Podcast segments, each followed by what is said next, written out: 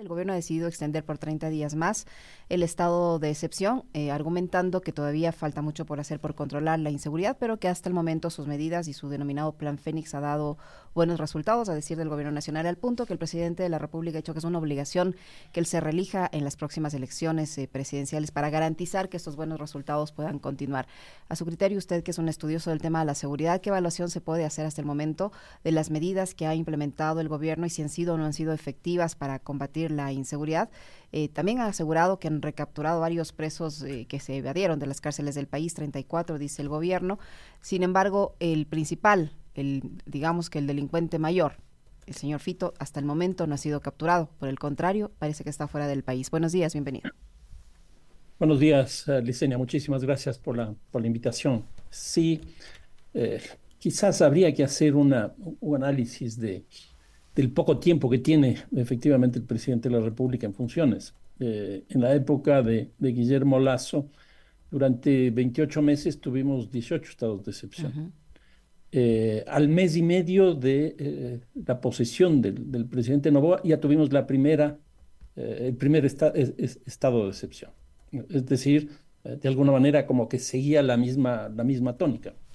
Eh, pero a los dos días se produjo un, cambio respecto a lo anterior, eh, que fue esta definición de eh, conflicto interno armado, que es, es la guerra, una guerra interna. Y se estableció el enemigo de forma explícita y clara en 22 organizaciones de las que se les definieron como terroristas. Aquí hubo dos cambios frente al gobierno de Lazo. primero, esto de declarar conflicto interno armado, es decir, una guerra. Y segundo, eh, eh, en la época de, eh, de, Guillermo Lazo, cuando entró al gobierno el, el, general Paco Moncayo y el general Bravo, ahí también se trabajó desde la perspectiva del terrorismo, pero ahí la lógica de la confrontación con el terrorismo fue las acciones terroristas, de tal manera de que prácticamente todo lo que ocurría en el territorio eh, en términos de violencia podría ser, podía ser calificado como terrorista. En el caso del eh, presidente Novoa hubo un giro, hubo un cambio. Ya no fueron los actos, sino las estructuras institucionales, las organizaciones. Y en ese sentido me parece que ha sido mucho mejor esta definición en términos de la política de seguridad ciudadana del gobierno, porque en este caso eh, la inteligencia puede actuar de mejor manera entender la lógica de funcionamiento de cada una de estas 22, eh, los cabecillas que tienen, los lugares de donde operan, etcétera, y en función de eso definir las políticas. En ese sentido, yo creo que ha habido un cambio sustancial frente a la, época de, Guillermo Lazo, a pesar de las continuidades que habría. Uno podría decir hay continuidades y discontinuidades. Ahora, esto tiene que ser leído también desde la perspectiva política. ¿Por qué? Porque inmediatamente que se produce la fuga de Fito y la fuga de Colón Pico, el, uno de, Guayaquil, de los choneros, vinculado al cartel de Sinaloa, y el otro de Riobamba, eh, de los Lobos, vinculado al, cartel Jalisco Nueva Generación, eh, aquí empiezan a haber algunas cosas. La primera es que el gobierno nunca reconoció que hubo una fuga de, eh, de Fito, sino que desapareció. Esa fue un poco la explicación eh, que se hizo. Pero lo interesante fue que el gobierno eh, eh, señaló que hubo información que se difundió en términos de que iba a haber una reubicación de presos, entre esos estas personas privadas de la libertad, y eso habría hecho que justamente se fuguen. Yo creo que aquí hay una cosa que es mucho más, más compleja. Yo creo que esa información no es que se fugó, eh, no es que, no es que se, difundió, sino que estas estructuras criminales tienen inteligencia, tienen inteligencia criminal. Y eso hizo que es, eh, eh, pongan un estado de alerta. Y ese estado de alerta hizo que justamente estas dos figuras, estos dos, estas dos, estos dos cabecillas, se fuguen, se vayan, se vayan de la cárcel. Ahora, aquí viene una cosa política muy interesante. El rato que se fuga, la figura del presidente se viene abajo. Eh, políticamente. Eh, y se viene abajo en la época donde se supone que hay una luna de miel, los famosos 100 días que siempre hay en todos los gobiernos, al menos en, Occidente. Eh, la luna de miel, pero se le cae, se le cae la imagen. pero lo interesante es que se le cae no por la oposición política, sino que se le cae por la acción de estas estructuras criminales. Y entonces él busca reconstruir su figura y para eso tiene las dos acciones. La una, el estado de excepción, que, en realidad no le ayuda mucho porque es sostener la misma política que se venía haciendo, que incluso ya había habido reacciones negativas frente a eso. Y la otra, que sí es una eh, innovación, es el estado de guerra interna frente a estas 22 estructuras terroristas. Y ahí se produce una cosa eh, increíble. Se despega la popularidad del presidente. Llega a tener alrededor de 80%. Eh, y eso le posiciona de manera impresionante en el escenario político, eh, por lo menos para dos, tres cosas. Uno, eh, para el 15%, para elevar el, impuesto, el impuesto al IVA del, del 12 al 15%. Y, y, me parece que por lo menos hasta ahora no le ha hecho mucha mella. Vamos a ver qué pasa el rato que, que se suba, que es justamente en, en abril y ahí empiece la población a sentir lo que, lo que, eso, lo que eso quiere decir. Vamos a ver qué pasa ahí. Y la segunda cosa es que le posiciona de manera impresionante frente a, frente a la consulta, que también se va a hacer en abril, en 21, el 21 de abril. Eh, y que tal como están las cosas, la impresión que yo tengo es que ganaría la, la, la consulta, lo cual le pondría en una posición absolutamente expectante para las elecciones del 2025, el 9, el 9 de febrero, si no me equivoco. Un gusto saludarle como siempre, arquitecto. Me imagino que estará con mucha expectativa de la final de este jueves. Cosas importantes, cosas importantes. Súper importantes, claro. Vamos con la con medio gol de ventaja. Pero medio gol es medio gol. Oiga, arquitecto, em, una duda a propósito también de lo que yo venía mencionando hace un momento en el comentario. Eh, en una de las últimas entrevistas, el presidente Novoa porque creo que esto además no le da certezas al país y, podría terminar minando un poco esa credibilidad o esa imagen que ahora está bordeando el 80%. Eh, en una de las últimas entrevistas que concede a medios internacionales, él dice que la prensa glorifica la imagen de Fito y que Fito no se acerca ni siquiera a figuras como Pablo Escobar o el Chapo Guzmán. Entonces, ahí la pregunta que uno se hace es, eh, ¿Era necesario entonces si nos estamos enfrentando a, criminales o delincuentes de poca monta? ¿Era necesario a la declaratoria de guerra interna o el conflicto eh, interno y, el estado de excepción para enfrentarlos de esta manera? Eh, y, preguntarle también qué opinión tiene usted con respecto de lo que pasó aquella jornada del 9 de enero, con, con esa toma del canal de televisión, en donde finalmente, digamos, no pasó, no pasó mayor cosa, eh, y después de eso, las declaratorias de los, decretos y por supuesto también eh, las medidas económicas, ¿no? que creo que no podemos dejar de hablar del incremento del IVA y otras medidas em, en medio de esta coyuntura de seguridad. A ver, primero lo de, lo de la comparación con, eh, con Pablo Escobar y con Chapo Guzmán, el uno de México y el otro de Colombia. Yo creo que hay que ser muy claro lo que está, lo que pasó en la época del cartel de Medellín, que fue hasta fines del siglo pasado, ya no pasa en la actualidad. En otras palabras, encontrar un Pablo Escobar en cualquiera de las estructuras criminales de cualquier país del mundo, eso ya no existe. ¿Y por qué digo esto? Porque el cartel de Medellín de Pablo Escobar o el cartel de Cali de la familia de los Rodríguez Gacha eh, fue una época muy distinta de la lógica del narcotráfico, porque en ese momento estos dos carteles cultivaban la coca, producían la coca, llevaban la coca, metían la coca a los Estados Unidos y vendían la coca eh, dentro de los Estados Unidos. Es decir, tenían el control de todo el proceso productivo, desde el cultivo, producción, circulación, hasta consumo de la cocaína. Eso hoy día ya no es posible. Eso se rompió primero con el Plan Colombia y segundo con la crisis de los commodities y la crisis de las hipotecas, eh, más o menos en los años 14, 15, 16. y hoy día, ¿qué es lo que tenemos? Tenemos una división internacional del trabajo donde unas organizaciones cultivan, otras organizaciones producen cocaína, otras transitan de un país a otro, de una frontera a otra unos meten la droga a los Estados Unidos y ahora la droga dentro de los Estados Unidos son, vendidas por las propias organizaciones criminales norteamericanas. Eh, por eso, tener un Pablo Escobar hoy día es imposible. En esa época se hablaba de que era uno de los hombres más ricos del mundo. Hoy día eso ya no es posible. No es posible. No es posible. Ni Pablo Escobar, ni el caso del Chapo Guzmán, que incluso es mucho más reciente. Eh, lo que tenemos son eh, líderes, caudillos, el nombre que se les quiera poner, mucho más pequeños que manejan procesos mucho más restrictivos. Por ejemplo, el caso, el caso de los choneros. Ellos tienen un vínculo con el cartel de Sinaloa.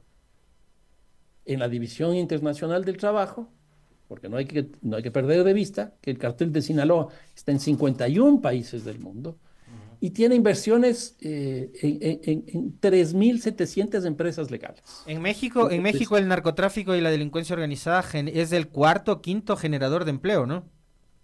Bueno, en el Ecuador, si tú le ves así también, si tú le ves así también. O sea, el Ecuador, en el Ecuador, de los cálculos que yo he hecho, en estas 22 estructuras criminales, están 50 mil personas. Eh, de las empresas privadas, la que más genera es una de pesca eh, en Manabí, que genera 17 mil empleos. Luego sigue una de, de, comercio minorista, 15 mil empleos. Si uno se pone a ver, el narcotráfico multiplica eso por tres.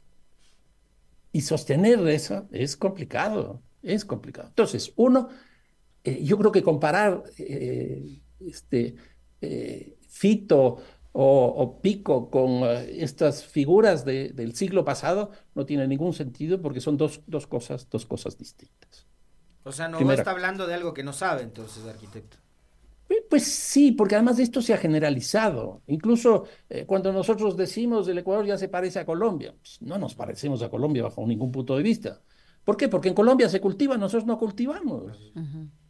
O el Ecuador se parece a México. No es cierto, porque México, ya lo que se decía, tan cerca, tan cerca de los Estados Unidos y tan lejos de Dios, eh, es un país fronterizo. y aquí es importante tener en cuenta otra cosa histórica el cartel de Medellín ingresaba, o el cartel de Cali, ingresaba la droga principalmente por la Florida. Y lo hacía por dos formas. La una aérea y la otra marítima. ¿Qué es lo que ocurre en el 2001? Que es una coyuntura internacional fundamental. Pues eh, eh, los atentados terroristas en los Estados Unidos, en Nueva York, en Washington. Y eso modifica sustancialmente, porque la política norteamericana tiene dos, dos cambios en ese momento. Uno, define los enemigos, obviamente los terroristas, porque son los que produjeron esos atentados. Dos, los migrantes, porque ya estaba empezando a fluir con mucha fuerza la migración de América Latina hacia, hacia, hacia Europa. Acuérdense en el caso, el caso nuestro mismo, la cantidad de migrantes que tuvimos en el cambio de siglo. Y en tercer lugar, los narcotraficantes. Entonces ya se convierten en un elemento de política pública que no había habido hasta ese momento. Y la segunda cosa que es muy importante es que la entrada era por mar y por aire, como, como, como señalaba hace un momento. Pero eso se cierra. A partir de eso, cuando uno se sube a cualquier avión en cualquier lugar del mundo, se escanea todo lo que uno lleva y además le escanean el cuerpo. Entonces, al cerrarse el mar y al cerrarse el aire, se abre la tierra y empieza a operar con mucha fuerza la frontera México-los Estados Unidos. Y en ese momento se articulan, producto también del, Plan Colombia, que liquida los carteles grandes, en este caso el de Medellín y el de Cali, como decía, los carteles territoriales, y empiezan a haber bandas criminales. Y entonces, los carteles mexicanos, que en esa época, a fines del siglo, del siglo pasado eran ocho o nueve, empiezan a articularse con los grupos locales y empiezan a formar lo que yo defino la red global del crimen, a partir de un gran grupo como es el cartel de Sinaloa que opera como un holding. El propio Plan Colombia, lo que produjo también otra cosa muy interesante, y ahí nos vemos involucrados de forma directa, es lo que se denomina el efecto globo, o que en México llaman el efecto cucaracha que es básicamente hacer una política focalizada, en este caso en, Colombia, y eso hizo que se desplacen ciertas fases de la producción de la cocaína a los países fronterizos, Venezuela y Ecuador. A partir de ese momento, Venezuela y Ecuador empezamos a producir cocaína, no a cultivar coca, a producir cocaína. Y entonces, ahí viene la, la triangulación. Los carteles mexicanos, las bandas criminales colombianas y las emergentes ecuatorianas empiezan a crecer. Ahí nacen justamente los choneros. Entonces ahí nos insertamos en esta lógica internacional, en esta red global del crimen, donde hay un holding y donde esas articulaciones con los grupos locales se hace a través de franquicias, como es el caso, por ejemplo, del clan del, Golfo en Colombia, que está presente en 22 países, que reproduce la misma lógica del, del, del cártel de Sinaloa o bajo lo que significa la terciarización, que eso es lo que está pasando principalmente en el, caso del Ecuador. Y entonces ahí nosotros ya estamos inmersos en esta lógica. Y eso nos hace pues un escenario totalmente distinto al que por lo menos nosotros estamos trabajando. Y con las medidas que se han adoptado hasta el momento, eh, arquitecto Carrión, esa, se puede intervenir o combatir en esa todo este escenario que usted ha planteado son las medidas correctas porque el gobierno dice que tiene el control del tema de la seguridad, que todavía le faltan algunos pasos y que la reelección del presidente Novoa garantizaría que esos pasos se den. Las políticas de seguridad que han adoptado si existen, eh, esto de la guerra interna, el estado de excepción, los casi 20.000 operativos entre policías y militares, ¿son suficientes para cambiar esa realidad? A ver, yo creo que tal como yo lo estoy planteando, eh, por lo menos el impacto en Ecuador, tenemos dos, tres fenómenos internacionales pues muy claros lo que decía, lo del 2001, de los atentados terroristas, lo del Plan Colombia, que empieza en el año 99 con la firma entre Estados Unidos y, Colombia de la ejecución de ese plan, pero empieza realmente a tener peso a partir del 2003. Eh, después, lo que decía, eh, el, tema de las, eh, de las hipotecas, la crisis de las hipotecas, los commodities, etcétera, etcétera. Entonces, aquí hay un fenómeno internacional muy fuerte que yo no creo, y aquí viene la cosa interesante, que yo no creo que se resuelve con cooperación. Yo creo que aquí se resuelve con integración. Y yo creo que ese es un cambio sustancial que hay que plantear en las políticas internacionales de seguridad ciudadana. No podemos seguir dependiendo de la cooperación, por ejemplo, multilateral, que nos viene y nos dice hay que reproducir los casos exitosos de tal país, tal país, tal país, que además todos esos países empiezan a caerse, o de estas ciudades que también empiezan a caerse. Porque además lo que ocurrió allá es producto de allá de lo que ocurre acá, que es muy distinto. Lo que decíamos hace un rato, esa comparación de Ecuador con Colombia, de Ecuador con México. Entonces, yo creo que hay que cambiar aquí la política internacional. Es menos de cooperación y más, y más de, de integración. Ahora, ¿qué resultados ha producido esto? Si ustedes recuerdan, eh, el, coronel Zapata en la época de Guillermo Lazo, eh, siempre nos daba esos informes de que eh, se detuvieron a tal cantidad de personas, se detuvieron tal cantidad de armas, tal cantidad de municiones, de recursos económicos, etcétera, etcétera, etcétera. Pues ahora más o menos está pasando lo mismo. Pero hay una diferencia, que es lo que yo les decía hace un. Si antes se atacaba como terrorista a los actos, hoy día se ataca como terroristas a las estructuras criminales. Y entonces, en ese sentido, sí siento que se está golpeando a las estructuras criminales. Y siento también que ha bajado el crimen. Ahora, ¿por qué ha bajado el crimen? Aquí hay dos hipótesis. La una, llamémoslo así, a la eficiencia de las políticas de seguridad. Y la otra, a un reflujo de las estructuras criminales porque no les conviene el conflicto. Entonces se van para atrás. Porque ¿qué sentido tiene este proceso, este proceso de polarización que se ha dado? Porque antes todos los gobiernos nos habían dicho que eh, esta, esta banda se pelea contra esta, la otra con la de acá, los choneros, los chonequiles, etcétera, etcétera. Era un problema de las estructuras criminales. Pues a partir de la guerra, a partir del conflicto interno armado, eso desaparece y todas terminan eh, confrontándose con el Estado. Pero ahí la confrontación con el Estado es, me parece, de retirada estratégica eh, y no, eh, no solo de lo que podríamos decir buenos resultados de la política de seguridad. Ahora, aquí queda también una hipótesis. Si esto que estoy planteando es lo que está ocurriendo, lo que podría pasar hacia el futuro es que este sea un fenómeno cíclico.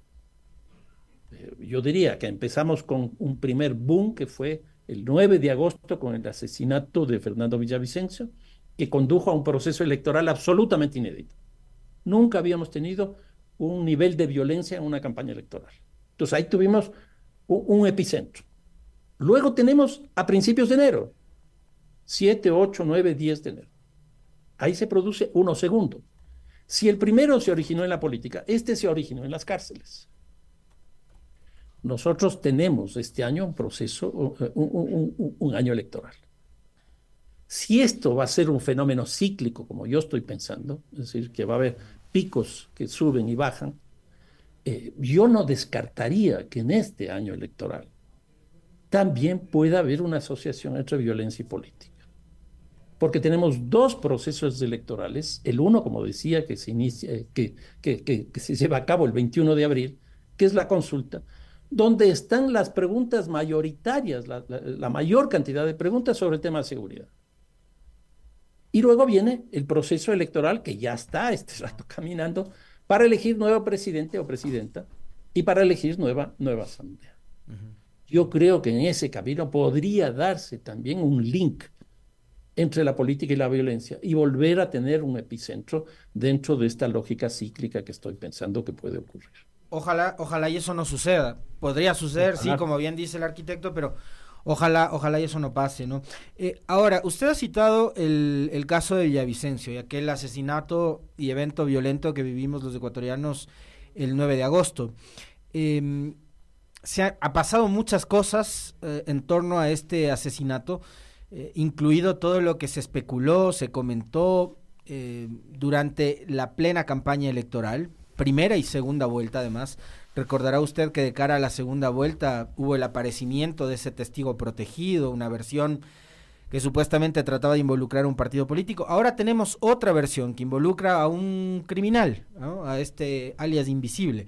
Em, pero ¿por qué usted cree y, y, a qué le amerita, arquitecto, el hecho de que sea tan difícil para un país como el nuestro descubrir e ir destrabando eh, todo lo que está alrededor de magnicidios como el de Villavicencio, de asesinatos como el de Cherres o asesinatos como el del alcalde de Manta, Agustín Intriago. No estamos hablando de personajes em, eh, anónimos, ¿no? Estamos hablando de, de personajes, por un lado, muy conocidos dentro de la política nacional y por otro, en el caso de Cherres, un nombre muy polémico vinculado a la anterior familia presidencial, muy amigo no solo de Danilo Carrera, sino de toda la familia Lazo.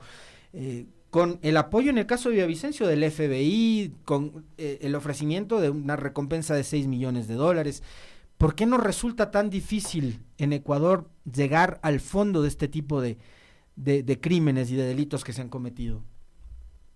A ver, varias, varias cosas. Eh, me parece que primero el nivel de impunidad en el país es muy alto es muy alto, Alexis.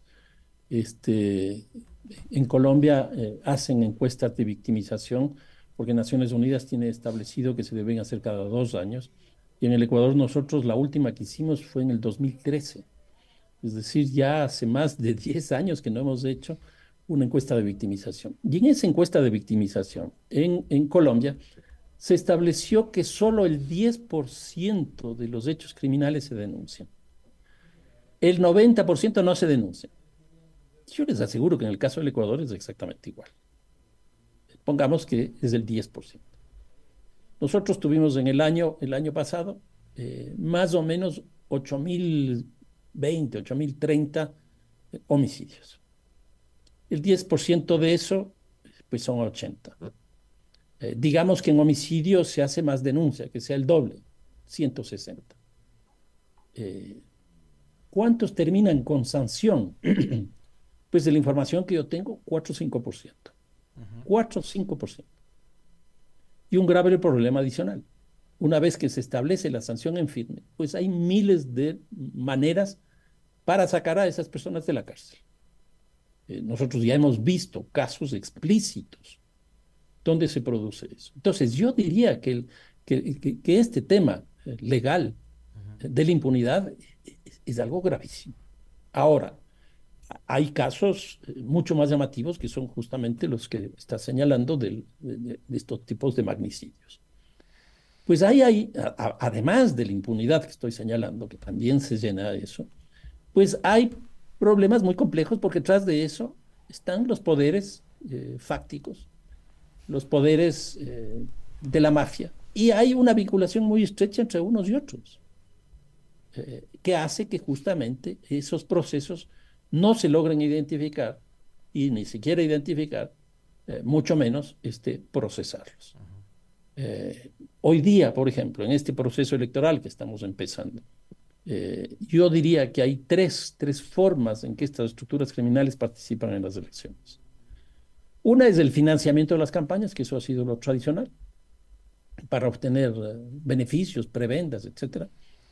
Eh, dos, el tema de la corrupción.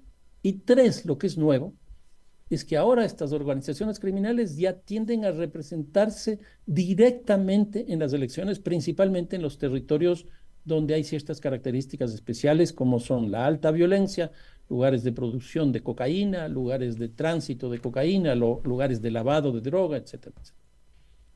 Eh, por ejemplo, en el famoso este metástasis, ahí hay una conversación eh, de Norero con alguien que no, no recuerdo quién era, donde definían quiénes eran los candidatos que deberían ir a la concejalía y a la alcaldía de tal y tal cantón. Eso está pasando. ¿Por qué? Porque el descrédito de la política ha llegado a tal nivel, no digo solo en el Ecuador, sino en general en América Latina, que estas propias estructuras criminales ya no creen en los políticos y tienden a representarse de forma directa. Yo tengo el dato de Colombia, de las elecciones antepasadas de gobiernos locales. Pues en los municipios llegaron el 14%, al 14% de los municipios. En Colombia son 1.110 municipios. Eh, eso significa que son 150, 160 municipios donde esta gente está presente. Si nosotros trasladamos esa información al Ecuador, y no hablamos del 14%, sino del 10%, eso quiere decir que son 25, 26, 28 cantones donde estarían ya en manos de esta gente. Si nosotros vemos un cuadro, y esto lo digo porque eh, yo mismo construí un, mapa, eh, de eh, los cantones con las tasas de homicidios más altas, son 31. Pues el 14% vienen a hacerse 31. Yo creo que aquí hay que definir una política explícita para este proceso electoral, porque si no lo que vamos a tener son estos grupos enquistados en estas estructuras en estas estructuras institucionales que van a beneficiar todos estos procesos y que van a conducir justamente a mayor impunidad, porque ahí ya tienen un peso político explícito. Naim, Moisés Naim, eh, tipo que además, bueno, no es un santo de mi devoción, por decirlo de alguna manera, él tiene una cita que a mí me llama la atención, que además fue dicha en el 2006, es decir, hace, qué sé yo, tantos años, 18 años. ¿Qué es lo que dice? Que hoy día las, estructuras criminales son eh, económicamente mucho más poderosas y políticamente más influyentes.